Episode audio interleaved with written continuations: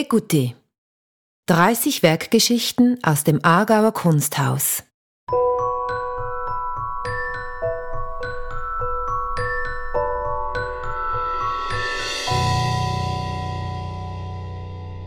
Wie Sie vielleicht wissen, ist das Aargauer Kunsthaus bekannt für seine herausragende Sammlung an Schweizer Kunst. Rund 20.000 Werke vom 18. Jahrhundert bis in die Gegenwart befinden sich mittlerweile in unseren Depots. Regelmäßig haben sie in verschiedenen Ausstellungen ihren Auftritt. Jedes dieser Werke zeichnet eine eigene Biografie aus. Auf unserer Sammlung online machen wir diese Geschichten via Werkbeschreibungen zugänglich. Das Ausstellungsjahr 2022 steht ganz im Zeichen der Sammlung. Zu diesem Anlass haben wir 30 Werke ausgewählt. Über den Podcast werden wir diese nun auch akustisch erfahrbar machen. Vielleicht haben Sie das Kunstwerk digital oder gar im Original vor sich, während Sie diesen Podcast hören. Oder aber Sie schließen einfach die Augen und malen sich Ihr eigenes Bild aus. Wir wünschen Ihnen viel Vergnügen beim Zuhören und Kennenlernen der Sammlung des Aargauer Kunsthauses.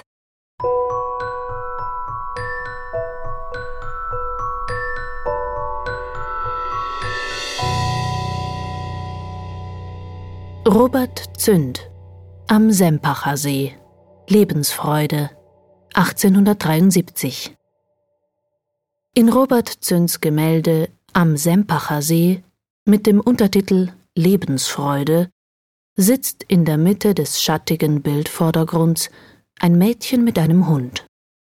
Die Sonne bestrahlt die beiden durch eine Öffnung im Blätterdach. Links von ihnen spielt ein Knabe an einem Wasserlauf. Vom rechten Bildrand her schreitet eine Frau, ein Kind an ihrer rechten Hand führend und eines auf ihrem Arm tragend, ins Geschehen. Ein mächtiger Baum rechts und ein schlanker Baum links bilden zusammen eine Öffnung, die den Blick in die Ferne, auf den hellblauen See und die abschließende Gebirgskette freigibt. Zünd gehört mit seiner unverwechselbaren Art der Naturauffassung zu den bedeutenden Malern der Schweizer Landschaftsmalerei des 19. Jahrhunderts.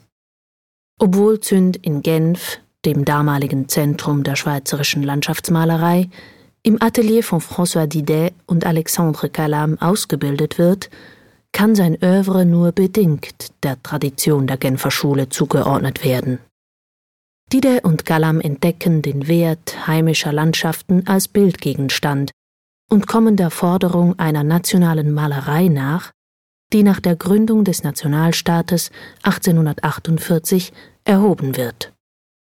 Stehen bei ihnen Motive des Hochgebirges im Vordergrund, gibt Zünd stimmungsvollen Ausblicken in den Voralpen oder dem Mittelland, vornehmlich in der Umgebung von Luzern, den Vorrang. Gottfried Keller bemerkt 1881 bei einem Besuch in Zünds Atelier kein einziges Touristenstück, keine Vedute oder Knalleffekt aus dem nahen Hochgebirge darunter, sondern lauter Gegenstände, welche das ungeübte Auge, der ungebildete Geschmack draußen im Freien weder sieht noch ahnt, die aber doch dort und nicht erfunden sind. Dieser Blick auf das Unspektakuläre, der in der Mitte des 19. Jahrhunderts mit der Entdeckung des Alltags als kunstwürdiges Thema einsetzt, schafft die Voraussetzung für den Beginn der modernen Malerei. Besonderen Gefallen findet Zünd an lichterfüllten Landschaften mit Seen, Weihern und Flüssen.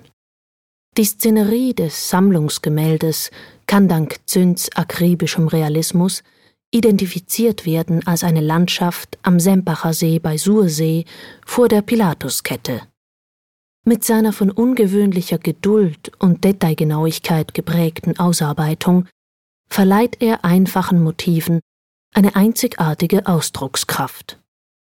Zünd reist in seinem Leben einige Male nach Paris, München und Dresden, wo ihn Werke niederländischer und französischer Meister beeindrucken.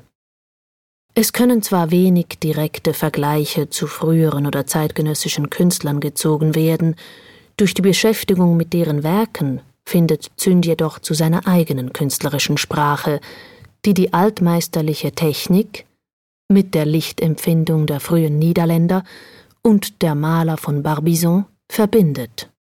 Das vorliegende Werk belegt, dass Zünds Malerei wesentlich durch das Licht bestimmt ist.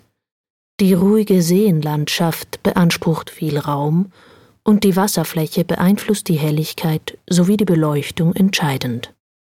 Zünd gliedert seinen Bildraum stufenweise nach hinten und weiß die einzelnen Bildzonen durch verschiedene Lichtstärken gegeneinander abzugrenzen. Den schattigen Vordergrund hält er detailgetreu fest. Die distanzierten Landschaften werden lichter und immer undeutlicher. Jedes der Werke Zünds ist das Resultat zahlreicher künstlerischer Interventionen. Bereits mit den ersten Skizzen kommt der Wahl des Betrachterstandpunkts, der Weite des Gesichtsfelds und der Tiefe der Perspektive große Bedeutung zu. Die Zeichnung steht in Zünds Schaffen im Zentrum. Sein zeichnerisches Övre ist umfangreich und zeigt seine künstlerische Entwicklung deutlicher auf als seine Malerei. Wenige Leute bekamen seine Studien zu Gesicht, da er sie, trotz ihrer faszinierenden Ausstrahlungskraft, unter keinen Umständen hergeben wollte.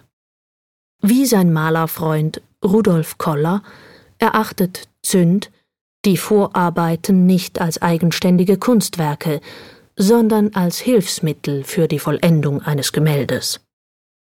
Die Umsetzung der vorangegangenen Studien zum fertigen Bild kann als technische Angelegenheit bezeichnet werden.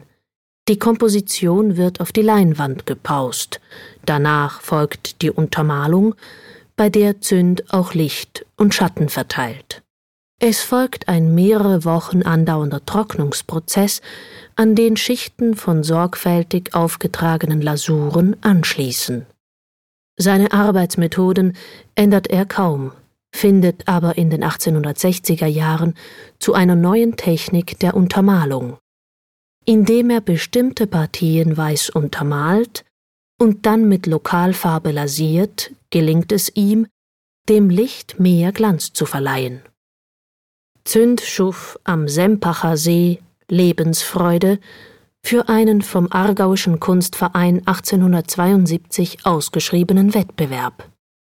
Unter dem Motto Lebensfreude wurden ausgewählte Schweizer Künstler aufgefordert, Werke einzusenden.